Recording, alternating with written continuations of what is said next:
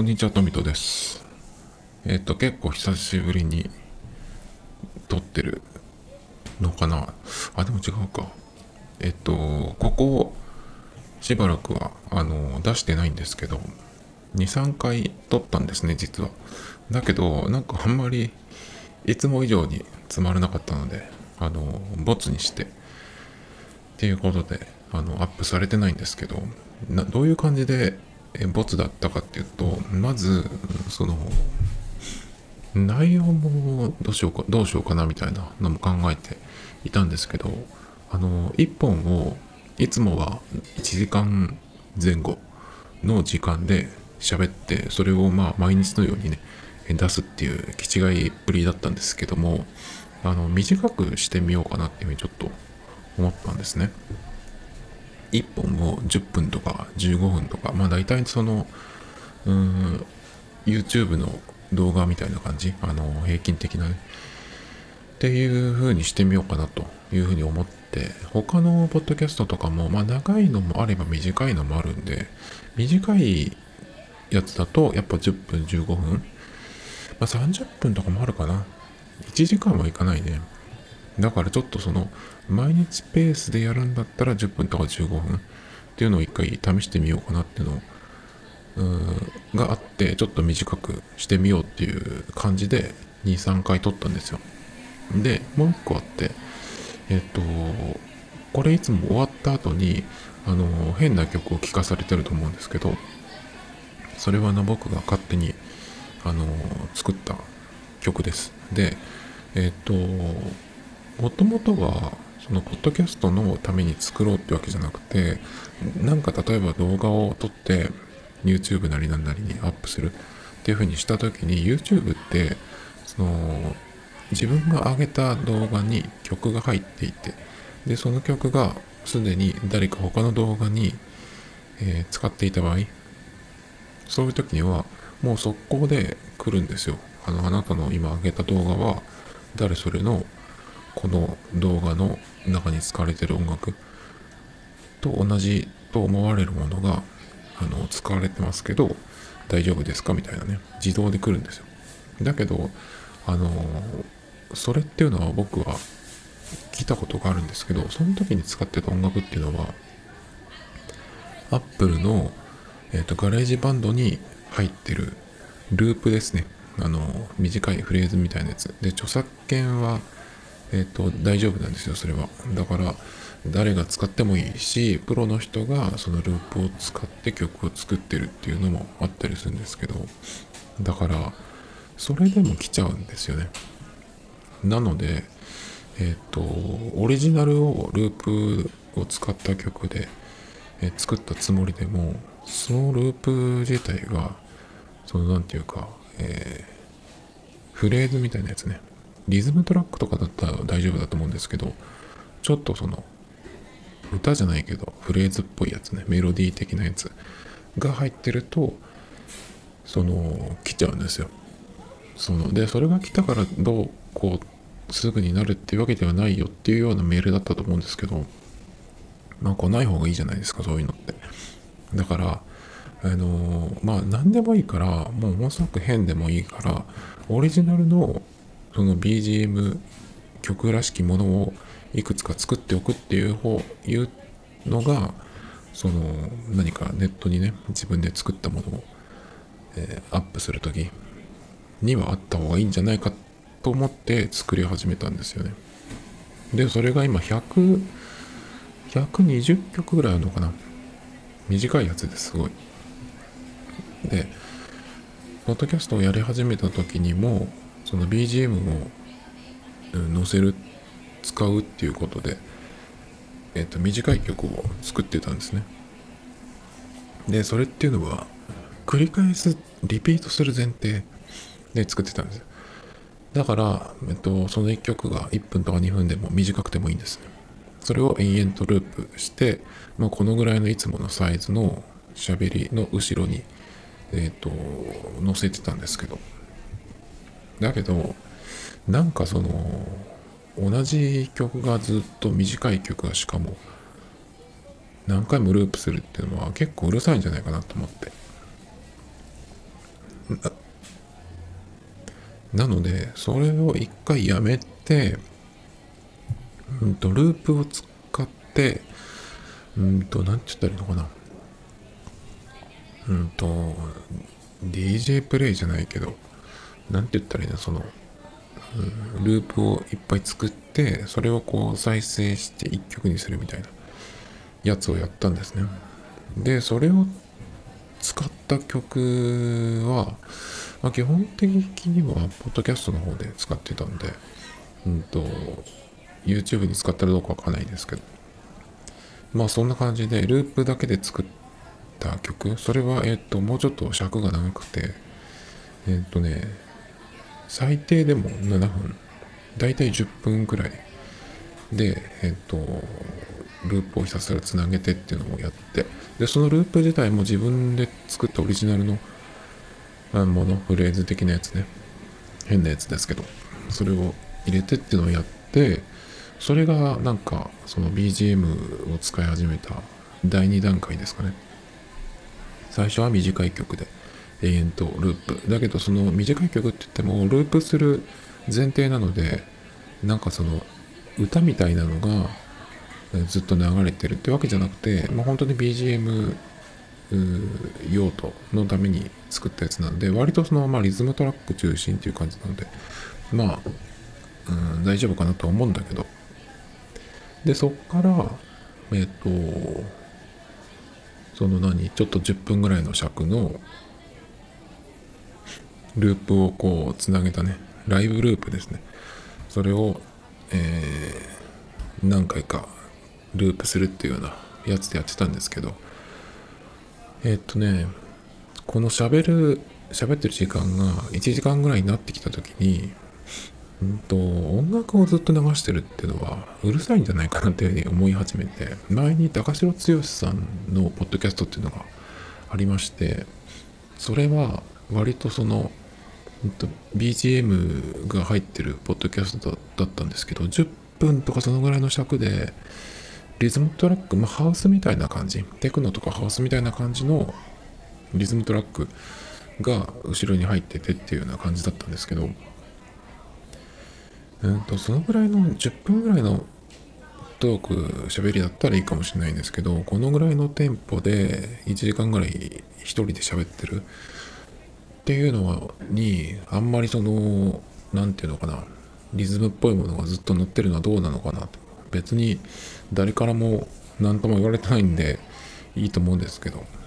今度、だからその音楽的な BGM、音楽的な BGM って変ですけど、それをやめてバックに流すのを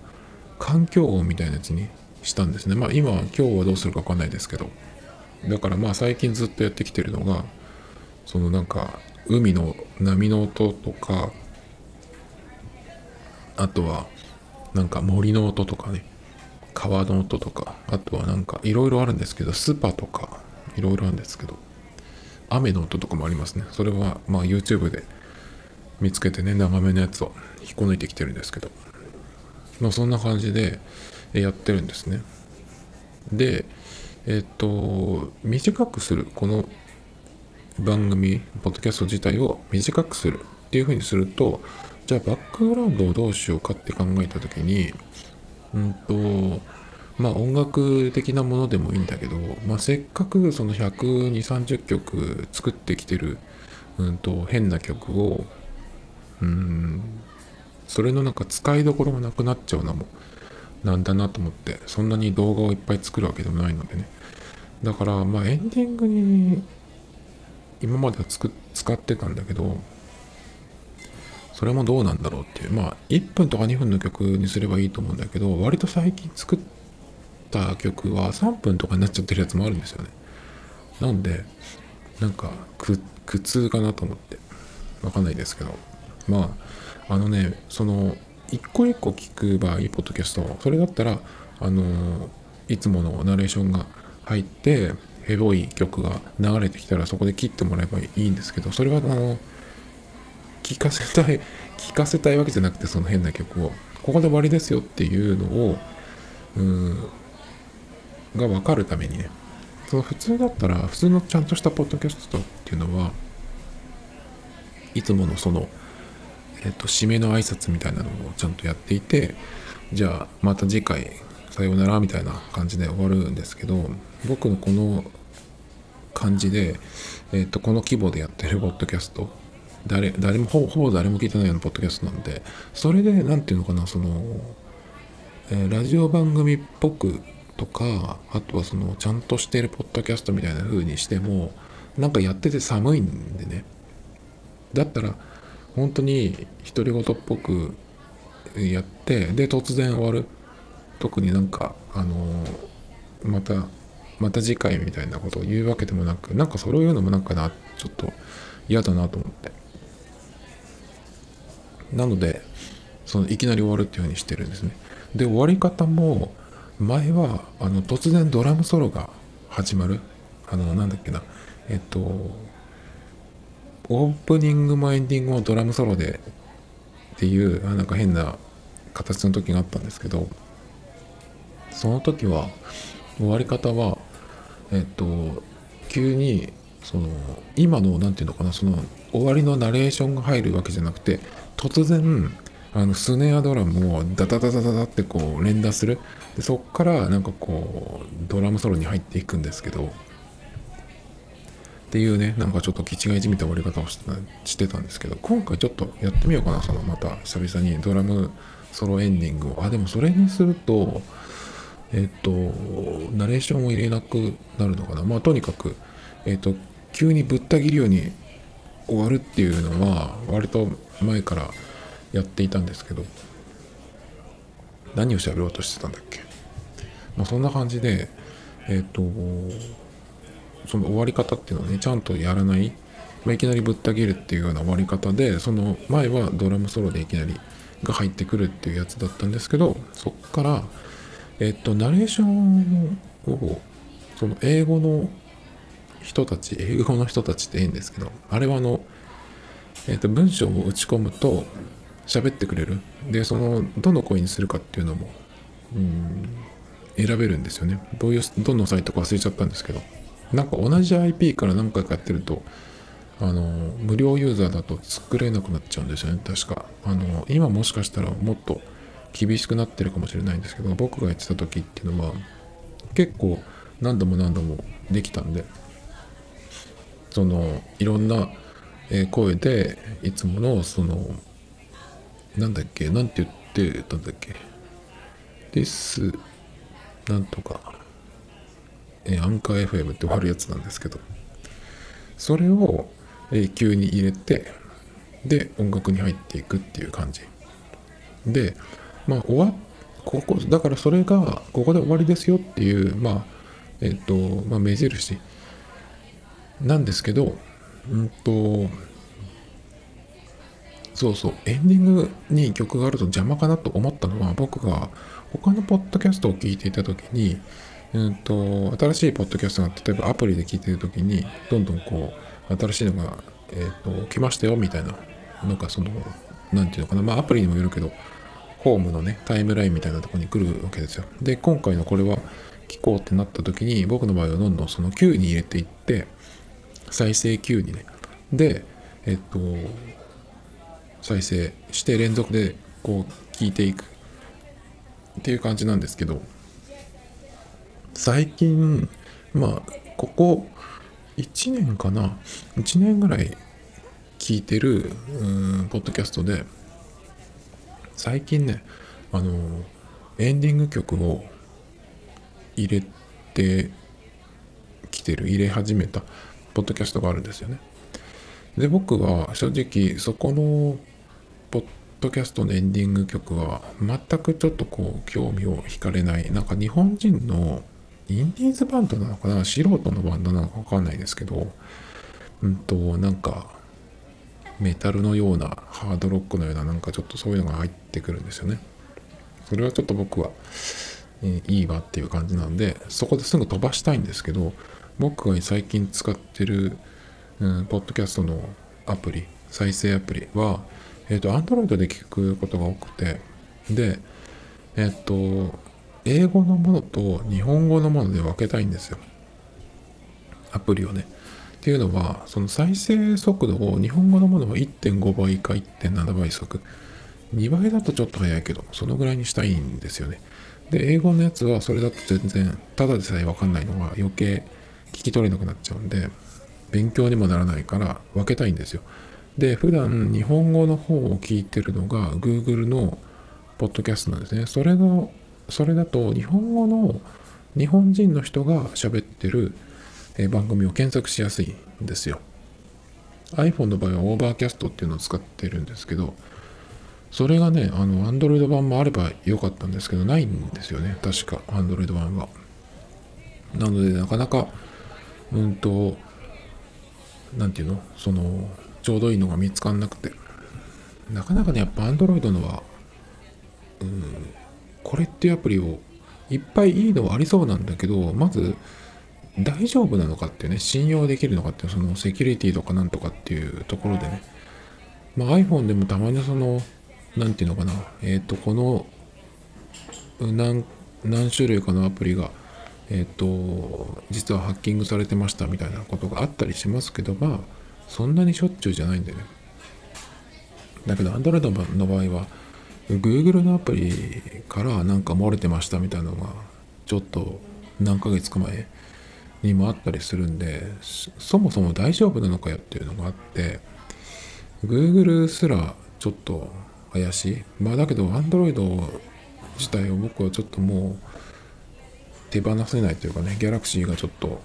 うん、使ってて楽しいんで、特に今、Galaxy は S21 が最新。これからのフリップとそれからなんだっけ出ますけど2種類ね。それもちょっと面白いなと思いますけどなんせちょっとねいろんな何ていうのそのスペックとかデザインとかいろいろ見て、えー、僕が今使ってるのは楽天モバイル版の Galaxy S10 えっ、ー、と2年前かなモモデルなんですけど2年でいいのかな？わかんないけどまだ一応ギャラ、えー、と楽天モバイルでは売ってるんですよ。販売して取り扱ってるんですねだからギャラクシーとしては古いんだけどえっと、楽天モバイルで Galaxy を使いたいってなったら、それぐらいしかないんですよね、今。多分。新しいものが、今 S21 が一番新しいんですけど、その前の S20 もう出してないし、S10 だけなんですよね。ちょっとハイエンドの、モデルが Galaxy じゃなくて楽天モバイルは取り扱いが少ない。全然なんかやる気がないのかなっていうぐらい止まっちゃってるんですよね。ピクセルももちろんないし。まあだから、うんと、一応販売もしてますよぐらいの感じだと思うんですね。楽天モバイルの場合は。その回線というか、そこのサービスの提供がメインで、なんていうのか、そのドコモとか au みたいにハイエンドの端末も、え売りますみたいな感じのキャリアでは今のところない。できないのかやらないのかわかんないですけど、まだ楽天モバイルはそんなに、そんなにというかその、まだ黒字転換してないんでね、ちょっとわかんないですけど、ちょっとね、その辺はね、なんとかしてほしいなっていう気がするんですよね。あの別に楽天モバイルで買いたいわけじゃないんですけど、やっぱり、その、えっ、と、楽天リンクっていう、うん。国内の通話が無料。SMS もそれが無料になるアプリがあるしそれからあとは周波数の問題ですね。大抵の場合はえっと楽天モバイルの場合はバンド8かな？8が入ってれば大丈夫なんですけど8が入っててあとは他のえっと周波数の場合は関係ない特特には、えっ、ー、と、ローミングを使う場合は au の何番だったか忘れちゃちゃいましたけど、17といくつだっけ ?3 だっけかな？ちょっと忘れちゃいましたけど、2つぐらいね、押さえておけばいいんですけど、まあ大体 SIM フリーとかで買えば入ってるから、その辺は大丈夫なんですけど、やっぱりそのリンクっていう通話と SMS のね、え、ただになるってやつ、それがやっぱ使えないと、割と不便だなっていうそんなに使うことはないんですけど。だからその辺が楽天に対応してないと,、えーと、例えば S20 も21も SIM フリーを買おうと思えば自分でねネットで買えるわけですけどやっぱりその辺がちょっとうん対応してないと。あとはやっぱり日本で使うにはあのフェリカが欲しいですよね。僕はやっぱり QR コードの決済がって言ってますけどあの何？伸びてきて主流主流っていうかまあどのぐらいか分かんないですけどレジとかに並んでると結構若い人はうん PayPay のね決済音が聞こえてきますけど並んでるとね。だけど見てるとえっとレジでもう段取りが悪い人はレジでえっとお店の人が会計していくらですって言うぐらいのタイミングでバッグを、えっと、リュックを下ろして開けて携帯を出してきてでロック解除してアプリ立ち上げてとかやっててもうなんか後ろから頭引っ張きたくなるぐらいたまにそういう人もいるんですけどそれってさもう老人だよってあんた。老人はさえっ、と言ってからえっ、とどっこいしょってその何？そのカウンターに荷物置いてさ財布出してきて現金をさまた細かく払おうとするっていう。本当に蹴りたくなるようなやつがたまにいるんですけど現金を使うなコンビニでって、まあ、しょっちゅう言ってはいないけど心の中でね言ってますけど。だけどえっ、とやっぱキャッシュレスって僕はこれはえっ、と QR コードがうん、メインになるっていうのはちょっとどうかなってずっと思っていて。っていうのはそれまで、えっ、と僕もデビューはいつだったか忘れちゃいましたけど2017年くらいかな。えっ、とその時、うんと、僕が使ってたのは iPhone6 プラスかな。で7から確か iPhone が iPhone に FeliCa が乗ったんですよね。で Suica とかえっ、と、クイックペイ ID、AD、その辺が使えるようになって、いろいろ他も対応してきてね、7個とかも対応したのかな。なんですけど、えっ、と、僕はその時は使ってた6プラスは、うんと、まだそれが対応してなかったんですよね。だから7に買い替えてもよかったんですけど、6プラスの次って 6S だったっけかななんかでもそこでちょっとセブンに買い替えようっていうほどでもなかったんで、その時はね。だからアップローチをそこで買おうかなっていうのはちょっと思ったんですよ。アップローチを買えば、えっ、ー、と、iPhone がフェリカじゃなくてもできるんですよね。タッチで。だけど、その時のアップローチっていうのは確か第2世代か第3世代だったんですよ。でお店に触りに行ったらえっ、ー、と後に僕が買う初めて買うえっ、ー、とシリーズ4に比べるとちょっとなんかやっぱりえっ、ー、とね操作してから動くまでになんか引っかかりがあるんですよ。それが気になってあと厚みとか画面の感じとかもねなんかちょっと気になったんですよ。それで僕が気になってたやつがシリーズ4で一気に変わったんですね。その中身のチップのところもそうだし、メモリーも増えたのかな。それから、えっ、と、厚みも、まあ、まだ厚いけど若干、ス、スリムというか、えー、良くなって、で、一番ここ見た目は大きいんだけど、画面が、えっ、と、角が丸くなったんですね。それのことで表示の、面積がこう増えて、え、無理なんていうの無理なく、うん、自然なね感じの画面になってそこも大きかったんですけど。まあだからその時はえっ、ー、と 6S の時は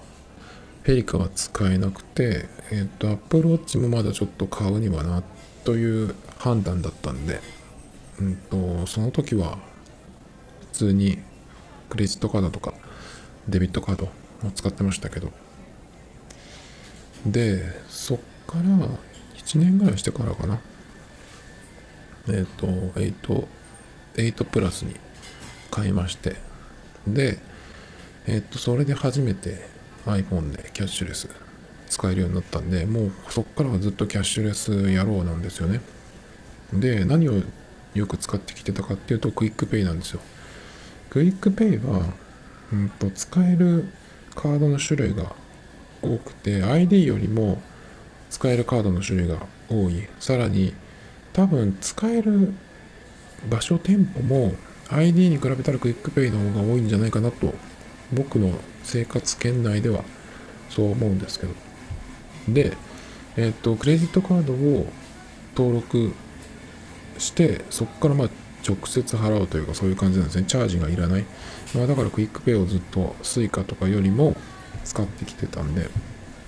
タッチしてタッチして払う、まあ、iPhone の場合はその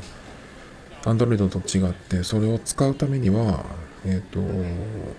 顔認証なり指紋認証が必要なんですけど。だから Face ID になってからすごくねちょっと使いづらくなってるんですよ。特に今マスクもしてますしね。だから、えっ、ー、と、まあ、それでも、タッチして、えー、チャージしてないやつでも払える QUICPay をずっとこう使ってきてたので、そっから QR コードの PayPay がこうなんかメインみたいになっちゃうと、ちょっとこう、えー、退化しちゃってるんですね。進化じゃなくて。だからそれがすごい嫌なんですけど、だから、まずこのキャッシュレスっていうものに慣れてきたら、今度やっぱり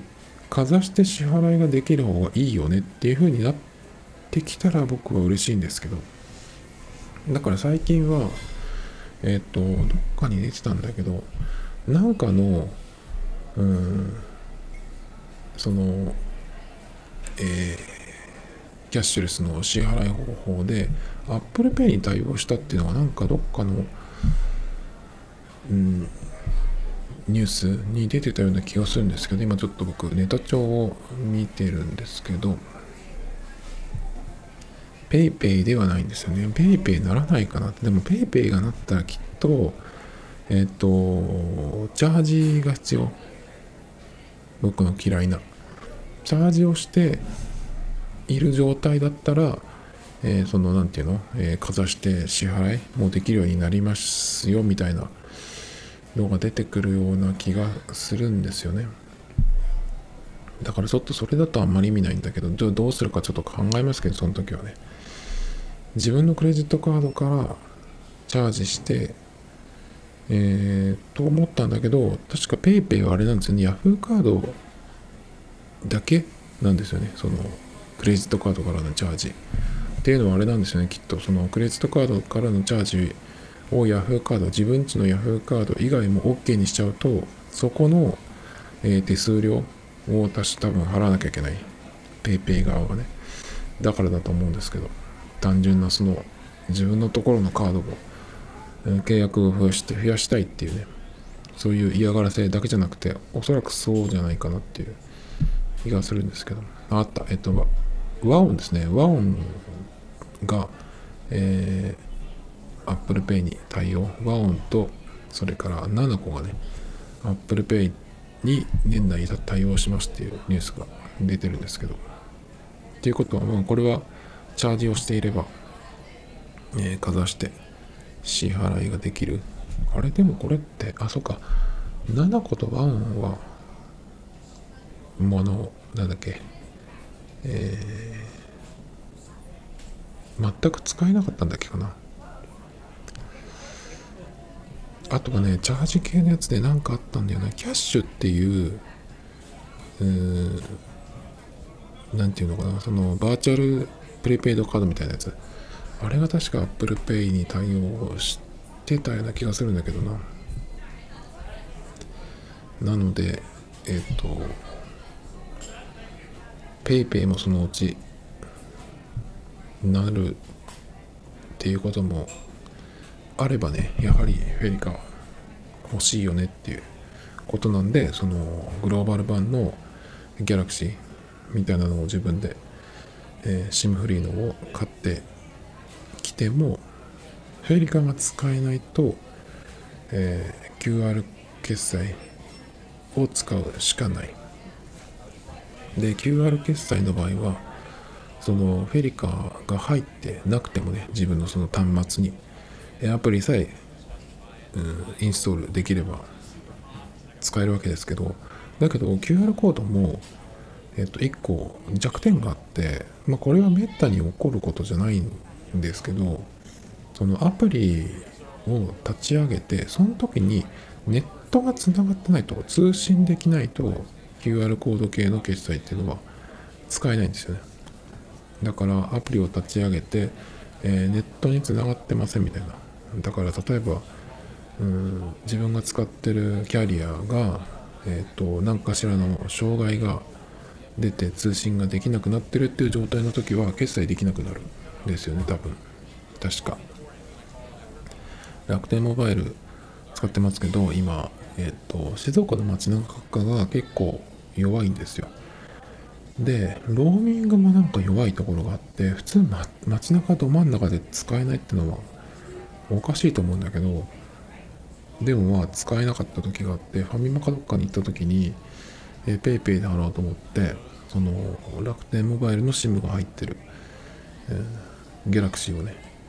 えっと立ち上げて PayPay を起動したんですけどネットにつながってなくて、えー、そうするとバーコードが出てこないんですよね支払い用の。それ自身払えなくて iPhone を出してそっちで払ったんですけどそういううん弱みもあるんですよね。それに対して FeliCa の場合はえっ、と QUICPay だろうが Suica だろうが。通信は必要ないんですね。その携帯がネットにつながってる必要はないんですよ。自分のその携帯のフェリカチップとあとレジの方。そこで通信してえっ、とあとはそのレジ側がその何て言うのかなそのクレジットカードを払う時のようなセンターに問い合わせパッとして、えー、照合みたいな感じでまあ一瞬でそれもやるわけですけど。なのでまあいつでも何て言うのかな安心して使えるのはペリカの方かなと思うのでやはりうんなんていうのそのフェリカはね SIM フリーで買う時も欲しいですよね。僕は。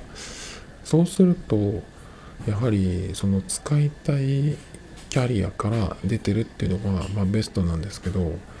Android の場合ドコモとか au とかでその Galaxy とかなんだろう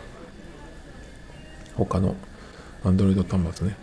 使ってる人だと分かると思うんですけどあのいらないドコモ製とか au 製とかそのキャリア製の、えー、アプリが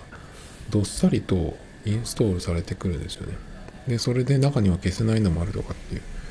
それが本当に許せなくて、で、さらには、えっ、と、ホームアプリっていうのがあるんですよね。Android の場合は。ホーム画面。ホーム画面っていうのもアプリなんです、実はね。Android の場合はね。iPhone ももしかしたらそうかもしれないですけど。で、そのホームアプリ、ホームの UI ですね。それを、えー、ドコモ版とか au 版みたいなやつに勝手に、えー、されてるんですよ。大体の場合は。これがちょっとすごく、すごく嫌で。だから、えー、っと、Galaxy の21使いたいなと思ったらドコモか au で買ってきて、えー、SIM を入れ替えれば楽天モバイルの SIM でも使えると思うんですけどそれが嫌なんですよね。そのアプリの問題。あとは、えっ、ー、と本体にそのキャリアの名前を刻印してあるんですよね。ドコモとか au って。それは本当に許せなくて。インテルのシールが貼ってある Windows のパソコンもうダサいなと思ったけど、あれは剥がせばいいんで、だけど掘られてるとね、ちょっとさすがに。どうしようもないじゃないですか。だから、それがなっていうとことこなんですね。で、それで言うと、楽天モバイルの、楽天モバイル版のギャラクシーは、あの、一切ではないけど、ドコモとか au に比べると、全然マシなんですよ。楽天のそのロゴみたいなのも、えー、彫られてないしタトゥーのようにね、え、それに、えっ、と楽天版のアプリはい。くつか入ってましたけど最初にだけど消そうと思えば消せるしなんならその楽天のアプリってい。うのは自分でもインストールしたりするものがあるので例えばポイントもらったらうんとそれは例えばまあ3000円分とかは少なくとも最初に何て言うのかなその契約した時とかにくれたりするんでねキャンペーンやってるとそうするとそれを使うためにえっ、と Edy Edy は無理か楽天ペイとかね、えー、必要なんでまあ入れとけばいいじゃないですかあとは楽天モバイルのその何て言うの？今どのくらいの通信したとかなんとかっていうそのいろいろ見るためのうん、アプリですね。楽天モバイルアプリ。それから、えっ、ー、と、通販の楽天市場。まあ、この辺はまあ、普段楽天で僕は買い物しないですけど、あんまり。でも、うんと、こっちにないかなっていう感じで検索することもあるんで、まあ、入れといてもいいし、あとは楽天トラベルね。ホテル探す時の、あれは結構僕は昔からよく使っているので、まあそれも使ったりして。でそういうのでやってるとポイントが溜まってくるのでそれをまた Pay で使うとか AD で使うとかね。AD 使いたっけかな？忘れちゃいましたけど。そんな感じで楽天系のモバえっとアプリっていうのはそんなになんていうのかな。いらないものってうんないないことはないけどそんなにそのドコモとか au みたいにいらない絶対いらないっていうのは迷惑でしかないっていうようなアプリはそんなにない気がする。あんま見たことがないですね。だからそれもあって楽天モバイル版だったらいいかなっていうのがあるんですね。その、えーと、通信のそのバンド周波数の問題それから日本仕様のそのフェリカの問題っていうところでねここがえっ、ー、と何て言うのかな問題なく使えてなおかつ SIM フリーで余分なことがされていない。楽天のロゴが出るのは最初にえっとなんだっけそのハードの電源を入れた時にギャラクシーとアンドロイドのロゴが出た後に楽天のロゴが1回出るくらいかな。それ以外は全然なんかそのうざい主張がないんですよね。それは今後も続けていってほしいなと思うんですけど。やっぱドコモとか au とかのやつを見てこういうなんかごちゃごちゃしたやつとかそういう良くないとこをとかダサいところをやりませんよっていうそういうとこから始まってるキャリアだと僕は思ってるのでそこはいいと思うんですよねすごい。唯一じゃないっていう気がする。しかも MNO でね。だからうんと今基地局とか 5G とかも頑張ってると思うんですけどあの端末をね頼むわっていうところ。やっぱりそのうんなんかその格安扱いされてるんですよ。まあ3000円税込みで3300円。だからまあ安い方なんですけどだけど楽天モバイルこれ僕何回も言ってるんですけどアハモとかボボ LINE もと比べて、えー、なあとはなんだっけその他の格安 SIM とかとよく一緒に比較されているんですけどあの全く違うんですよ。全く違うんですね。その3300円3000円約3000円でうんと何ていうのかなその使えるワンプラン。っ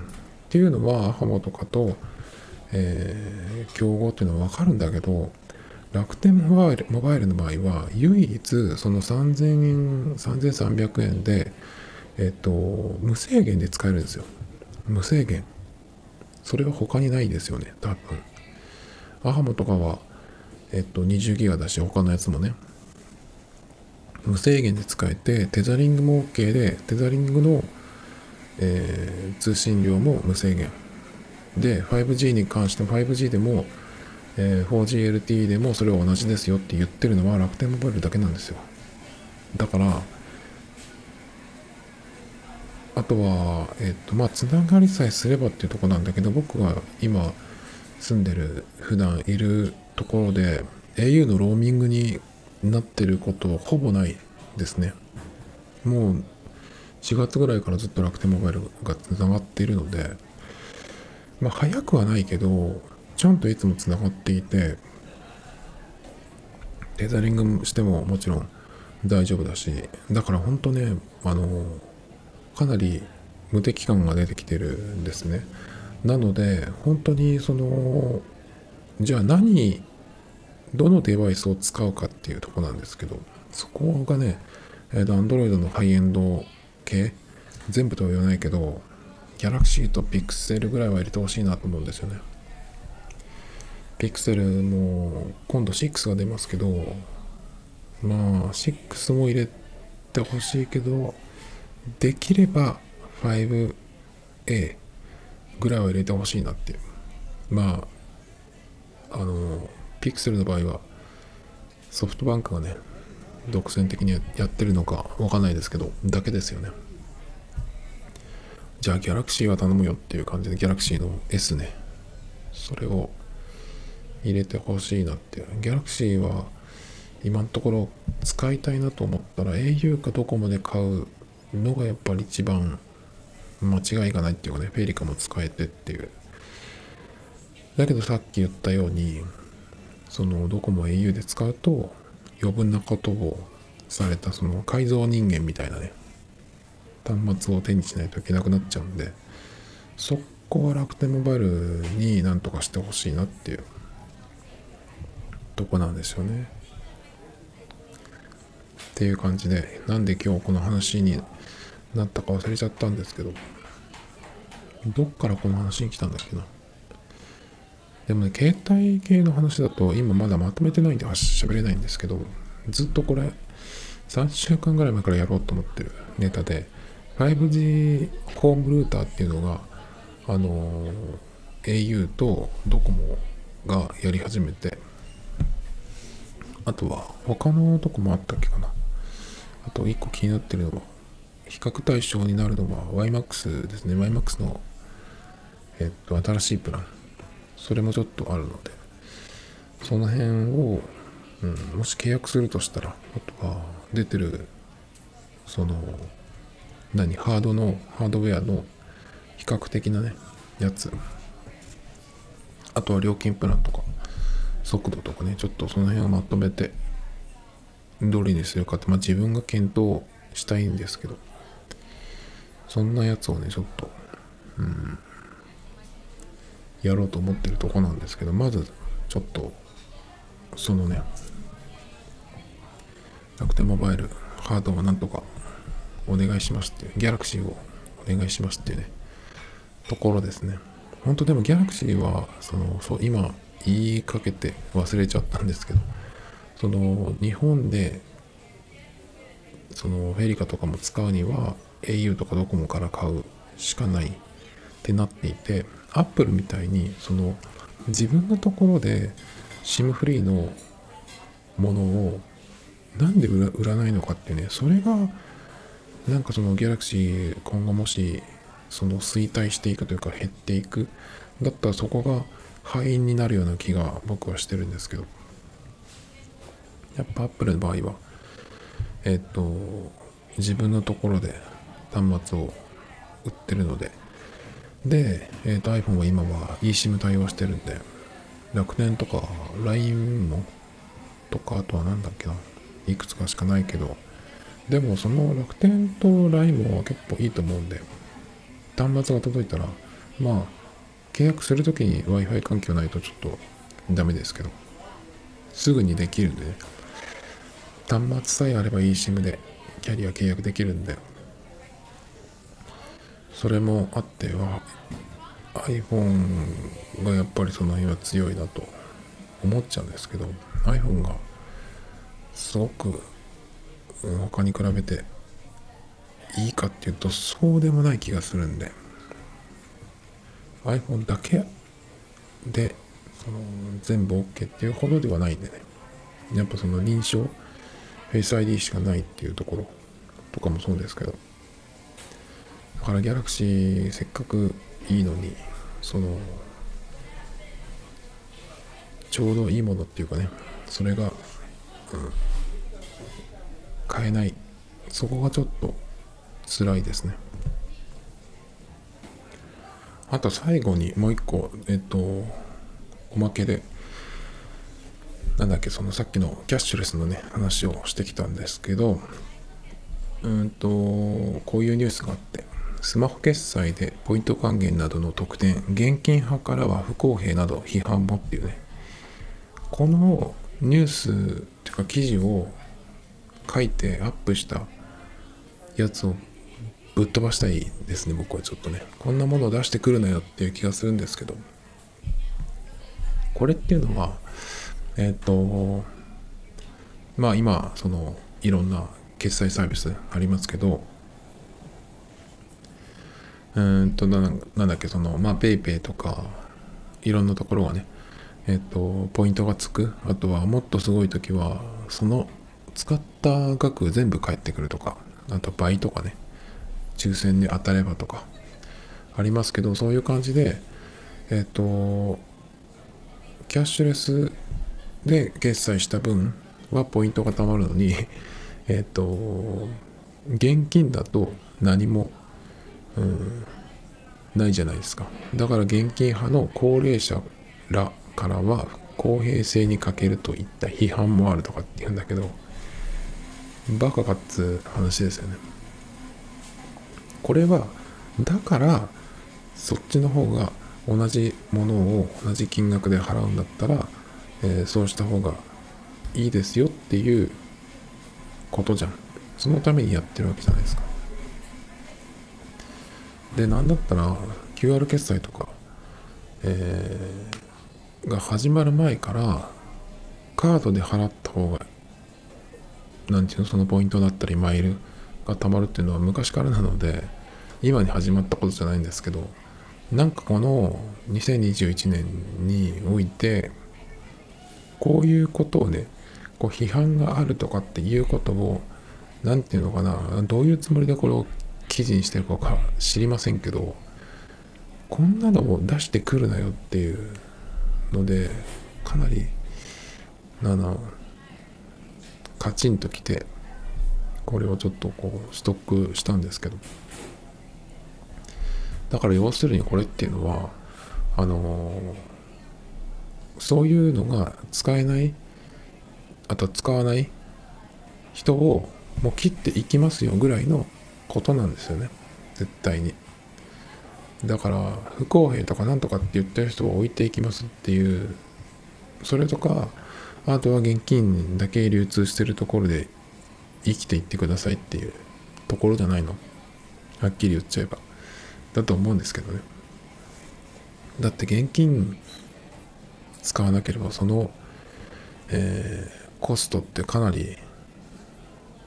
変わるんですよね。だから今後は何だろうなその ATM のそのなんだっけあれはメンテナンスじゃなくて ATM のよくやってるじゃないですか2人1組でセコムみたいな。1人がえっ、ー、と中でなんか操作してその間に1人がこう襲われないようにさあの、見張りをしてるっていうのがありますけどああいうのも昔の光景っていう風に早くなってほしいなと思いますけどね。本当にだからえっ、ー、とね最近セブンイレブンのレジがちょっと変わってうんとお金をカードカードとかもそうかな。そのお客さんだけが、えー、触る。カードとか現金とかあとはそうですね。そのその辺をえっ、ー、とレジを操作するけどその支払いのその操作っていうのを払うのはレジに自分でお金をとかを入れてくださいカードを入れてくださいっていうやつになっているんですよね。あれも現金なくしてほしかったなと思いますけどまあさすがにそれはちょっとまだ無理かもしれないですけど現金本当に早くなくしてほしいと思っているのにまだなんかそういうやつもっとこう絶滅させるようなねえーのがないのかなっていう。で今度その PayPay のうーんとなんだっけ手数料それが始まるんですよね。それが今までずっと0円だったんだけど10月からだっけかな早いところが。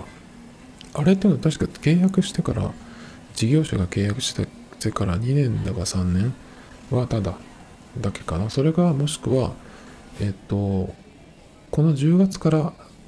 は、えっと発生しますよっていうだから早めに始めた方がいいですよっていうやつだったかな。僕もその最初に始まった頃にうんと仕事してたところが PayPay もやるっていうふうに言ってだけどえっと2年だかは手数料0円だからっていうのでね始めた気がしますけど。まあだからそれが終わってついにねその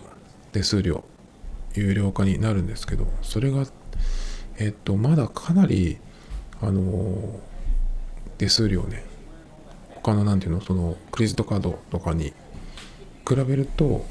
うん、かなり抑えたやつですね。クレジットカードだと多分3%とかじゃなかったかな。だけど PayPay は基本的に1.98、まあ、約2%なんで1.98なのかちょっとわかんないんですけど。まあそれでどうなるかっていう。まあいろいろそのなんていうのかな、えー1年無料みたいな中小規模の業者に対してねっていうのもそういう施策もやってるみたいですけど。これもやっぱりそのなんだろうな。現金使えない現金しか使えない人を排除していくのと同じようにこの手数料が払えないっていうところはえっと